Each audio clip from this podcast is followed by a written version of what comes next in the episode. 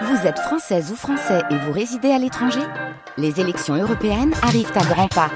Rendez-vous le dimanche 9 juin pour élire les représentants français au Parlement européen. Ou le samedi 8 juin si vous résidez sur le continent américain ou dans les Caraïbes. Bon vote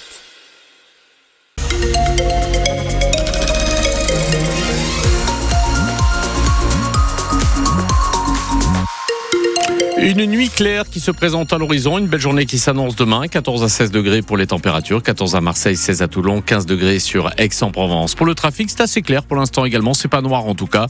Ça ralentit comme toujours sur la 50 entre Aubagne et Marseille. Euh, quand vous rentrez dans la rocade L2 en direction d'Aubagne, petit ralentissement du soir, tout comme sur l'autoroute au nord, sur Aix, Aix-les-Milles, le petit ralentissement qui est toujours d'actualité.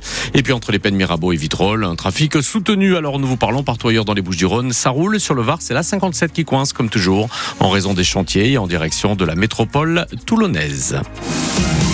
Bonsoir Christophe Van Ven. Bonsoir. Le journal de France Bleu Provence, c'est pour commencer les infirmiers libéraux qui ont l'habitude de faire de la route. Et eh bien aujourd'hui, c'était pour défendre leur niveau de vie. Opération escargot partout en France, à Gap ou à Marseille, avec des professionnels en colère. Ils ne vivent plus de leur travail harassant. Ils ont débuté par vocation, ils sont débordés, ils sont mal payés. Dans le cortège marseillais, Mathilde Vinceneux. C'est un convoi de blouses blanches des infirmiers libéraux qui ont interrompu leur tournée pour demander à être mieux payés. Les actes qu'ils pratiquent n'ont pas été revalorisés depuis 15 ans alors que les charges explosent avec l'inflation. Il y a des cabinets qui ferment parce que les charges sont trop importantes. Jean-Sébastien Nizou, infirmier à Marseille, il liste tout ce qui a augmenté, les cotisations, l'électricité, l'essence et même le matériel médical. On a les gants qui ont augmenté, ça a triplé. On a les seringues qui ont augmenté, il y a tout qui a augmenté, mais pas notre acte. Il ne reste pas grand-chose, donc il faut faire beaucoup d'actes, beaucoup d'heures, et ce qui fait que les infirmières en peuvent. On peut pas passer trois quarts d'heure chez un patient pour être payé 13 euros, brut. Soumia, infirmière dans les quartiers nord, elle raconte un métier où les tâches se multiplient. On fait l'assistante sociale, infirmière, fait la femme de ménage, euh, bientôt euh, conseiller fruits, enfin, il faut voir ce qu'on fait. Et par rapport aux soins qu'on est payé, c'est pas équitable. Pour éviter de travailler à perte, les infirmiers sont contraints de limiter leur zone de déplacement. Leila, infirmière à Aubagne. Il y a des patients des fois qui sont trop loin de notre secteur, chez qui on ne peut pas aller. Le risque, c'est qu'il y ait des déserts paramédicaux, s'inquiète Françoise Nizou, infirmière à Toulon. Si les infirmiers libéraux disparaissent, les patients ne pourront plus rester chez eux. Le bienfait du maintien à domicile sera terminé. Pour se faire entendre, les infirmiers libéraux ont déjà prévu de bloquer des péages samedi prochain dans le département. Ces manifestants en blouse blanche en ont ras la seringue, c'est l'une de leurs pancartes et donc symboliquement, ils sont partis de l'agence régionale de santé pour rejoindre la Sécu. Trois ans de prison, dont la moitié ferme pour un ancien fonctionnaire de la préfecture des Bouches-du-Rhône. Il a arrangé la situation d'une quarantaine de demandeurs d'asile, essentiellement turcs. Il a reconnu avoir perçu 9000 euros pour ses petits services. Une collègue complice est punie de quatre mois de prison par le tribunal de Marseille. Les deux agents de la préfecture ont été radiés. Le choc des savoirs hérisse les enseignants et ça commence à se savoir. Le choc des savoirs, c'est comme ça qu'on appelle les, les, groupes de niveau en sixième et cinquième en maths et en français. Ils ont été voulus par le Premier ministre quand il était ministre de l'Éducation nationale. Eh bien, euh, ça ne passe pas auprès des professeurs qui dénoncent un tri social, une stigmatisation des mauvais élèves. Alors qu'en pensent les principaux intéressés? Écoutez ces élèves du collège Anatole France dans le centre de Marseille. Ils prônent la mixité, la diversité. Dans les travaux de groupe et tout, les plus forts ils aident aux plus faibles. Dans ma classe, on est tous mélangés, du coup, ça aide pour la vie de plus tard. Faut pas par niveau, faut se mélanger. Moi, je pense qu'il y a toujours besoin de, de quelqu'un qui est plus fort pour aider la personne ouais, voilà. qui est plus faible. Genre euh, la solidarité. D'après les profs, je suis plutôt dans l'effort. Je préfère qu'il y ait de la diversité dans les classes. Moi, je suis un peu faible. À côté de moi, il y a des gens qui sont forts, bah, ils mettent tout le temps. Avant, j'étais à côté des faibles. Bah, j'avais pas une très, une très, bonne moyenne, par exemple en maths. Et maintenant, je, je, suis à côté des gens qui sont forts. Il y en a deux.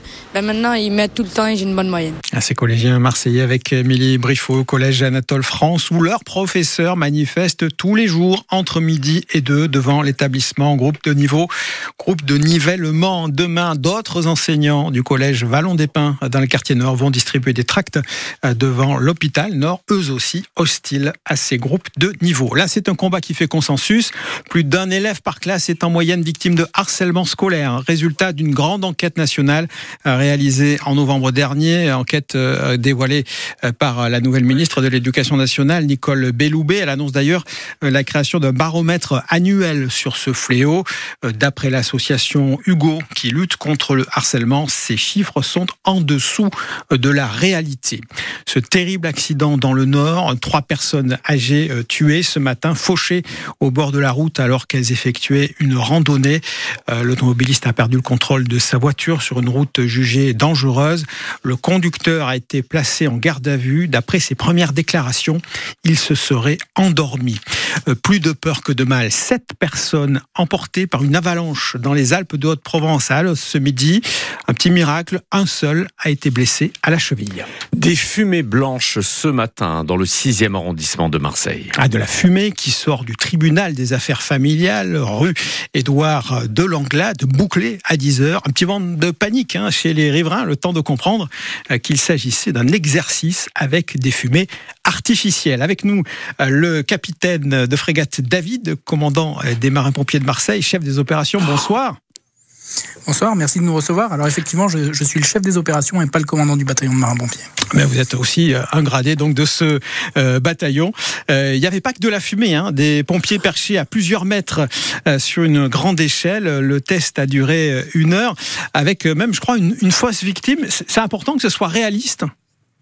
Alors c'est important que ce soit réaliste et, euh, de manière générale, pour nous, euh, il est important de pouvoir nous entraîner dans des situations les plus proches du réel pour être le mieux préparé possible aux, situations, aux situations d'urgence, aux situations qui nécessitent des, réactions qui soient, euh, qui soient le mieux préparées possible. en plus là, on est dans le centre de Marseille, donc c'est compliqué pour vous d'intervenir, j'imagine.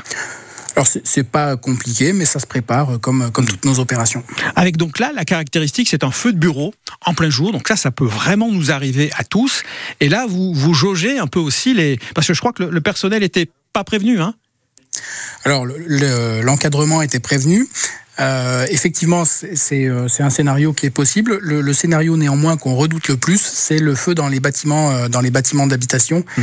Qui, d'après une statistique nationale, sont ceux qui sont ceux qui conduisent à, comment dire au plus de, décès du fait des conséquences de l'incendie. Alors là, concernant un feu de bureau, évidemment, vous avez jugé sur pièce, c'est-à-dire les, les bons et les mauvais réflexes de ce personnel. Alors, enfin, de, manière générale, oui, les, gens, quand on intervient ou quand on, intervient dans, les administrations, dans, des structures qui sont organisées, on a des gens qui sont formés, qui sont préparés et donc euh, qui, aident euh, notre intervention, en tout cas qui les préparent dans l'intervalle entre le moment où on nous appelle et le moment où on arrive sur les lieux. Donc on a souvent des, choses qui sont préparées. Euh, c'est moins le cas dans les bâtiments d'habitation pour lesquels je, rappelle que depuis le, le 1er janvier 2016, la loi prévoit que les parties privatives de ces bâtiments d'habitation soient équipées d'un détecteur autonome de fumée. C'est un dispositif qui permet de détecter très précocement les signes de l'incendie et de donner l'alerte à ses occupants. Et ça, c'est quelque chose, c'est un équipement qui est salvateur. Et ça, vous le dites et vous le répétez parce que dans les faits, vous constatez qu'il y, a vraiment une carence en la matière. C'est une carence qu'on a du mal à identifier dans la mesure où on ne rentre pas dans les bâtiments, enfin on ne rentre pas dans les parties privatives des habitations. En revanche, c'est un dispositif à très haute valeur ajoutée dont on sait qu'il sauve les vies quand il est installé.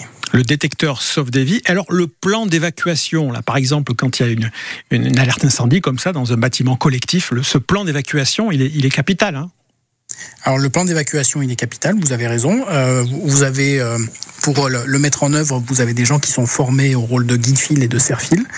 C'est un petit peu différent, je fais toujours le parallèle avec l'habitation, c'est un peu différent dans l'habitation où, euh, en fait l'évacuation est, provoquée presque d'initiative. soit parce que vous habitez l'appartement dans lequel le sinistre a pris et à ce moment-là, vous pouvez fuir normalement dans la cage d'escalier. Et puis, il y a un autre comportement qu'il faut rappeler. Là aussi, toujours dans les bâtiments à usage d'habitation, si, euh, le, si vous devez, euh, enfin, si votre bâtiment est touché par un incendie et qu'au moment où vous vous apprêtez à évacuer, vous avez de la fumée dans la cage d'escalier, à ce moment-là, le bon comportement, c'est je me calfeutre euh, dans mon appartement, je calfeutre ma porte, je me signale à la fenêtre ou en appelant le 18, et puis c'est les marins-pompiers qui viendront vous chercher. Calfeutrer, concrètement, moi, avec quoi je calfeutre mon appartement?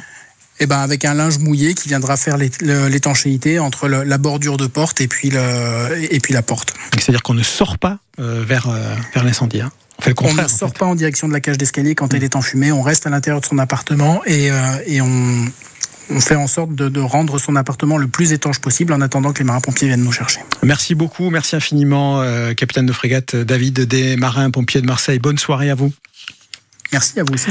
Et pour ces euh, conseils euh, vitaux, on vient euh, d'apprendre tiens, qu'il y a eu un acte de vandalisme près de la gare de Sainte-Mus. La circulation des trains est interrompue dans les deux sens entre hier et Toulon. Une grande dame pour une grande esplanade de Marseille. Le J4 devant le Mucem va s'appeler l'esplanade Gisèle Halimi. Benoît Payan vient de l'annoncer sur les réseaux sociaux. Gisèle Halimi, avocate féministe, un phare pour l'humanité, résume le maire de Marseille une grande dame, un grand monsieur. Le grand monsieur, c'est Romain Gary, auteur des inoubliables Promesses de l'Aube, deux fois prix Goncourt, son nom et sous le nom euh, d'Émile Ajar, son avatar avant l'heure.